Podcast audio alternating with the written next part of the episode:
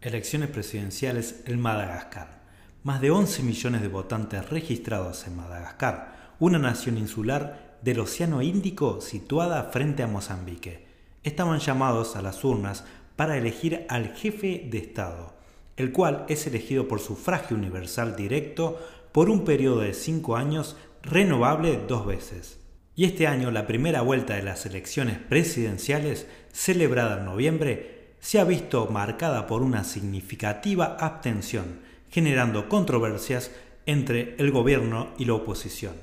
Según las cifras oficiales, solo el 39% de los votantes potenciales ejercieron su derecho a voto. Sin embargo, la coalición de los 10 candidatos que compiten con el presidente saliente sostienen que la tasa de abstención solo fue del 20% calificándola como la más baja de la historia de Madagascar, generando de esta manera más incertidumbre al respecto del futuro de Madagascar y postergando los resultados de los comicios hasta diciembre.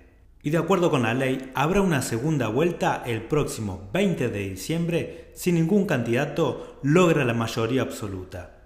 Mi nombre es Martín Chávez y esto es Contexto Global, un podcast de Córdoba Global. La crisis política desencadenada en junio tras la revelación de que Andriy Rajoelina, elegido como presidente en el 2018, quien también ya había llegado al poder por primera vez en 2009 gracias a un motín que derrocó al antiguo presidente Mar Ravalomanana. Obtuvo la nacionalidad francesa en el 2014 sin informar a la opinión pública. Por este motivo la oposición argumenta que esto debería haber invalidado su candidatura, pero los tribunales rechazaron esa petición. Sumado esto, los comicios han estado rodeados de tensión desde septiembre, cuando Rayolina dimitió para acogerse a la norma constitucional y poder buscar su reelección. Mientras tanto, el presidente del Senado, Eri Manana Razafimaefa, quien debió asumir el cargo de jefe de Estado, lo rechazó por motivos personales aunque en octubre dijo haber recibido amenazas contra él y sus familiares para tomar esa decisión.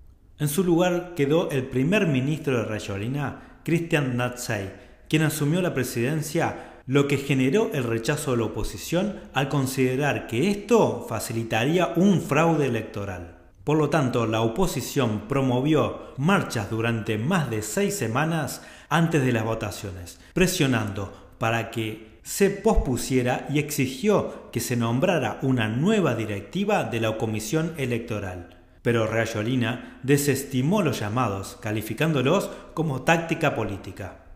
La popularidad del presidente saliente se ha visto afectada negativamente por las violentas represiones a las protestas por las fuerzas de seguridad ante las elecciones.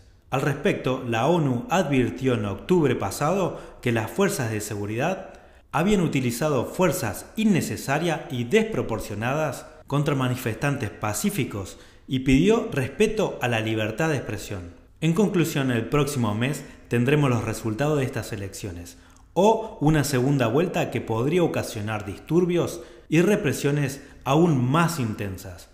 Y a pesar de esto, las condiciones de precariedad e incertidumbre que afectan a los habitantes malgaches parecen pasar a segundo plano en estas elecciones. Las preocupaciones de los candidatos solo pasa por quién quedará con la presidencia, dejando de lado las propuestas para paliar la difícil situación económica, la corrupción, la escasez de servicio social y la pobreza generalizada, que se acentúa cada vez más y a diferencia de otros países africanos, acá parece irreversible.